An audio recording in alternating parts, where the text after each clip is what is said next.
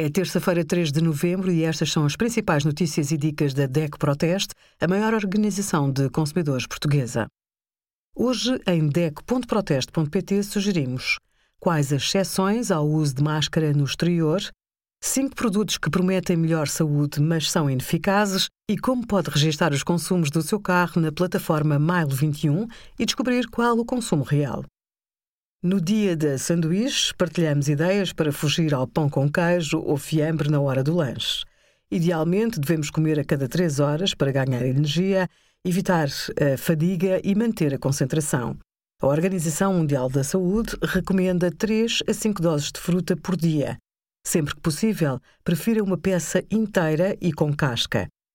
Diversifique o tipo de pão nos acompanhamentos e opte por leite simples. Um lanche original é, por exemplo, uma cenoura cortada em palitos, acompanhada por iogurte natural com ervas aromáticas e umas gotas de limão.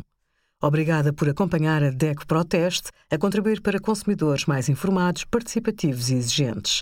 Visite o nosso site em deco.proteste.pt.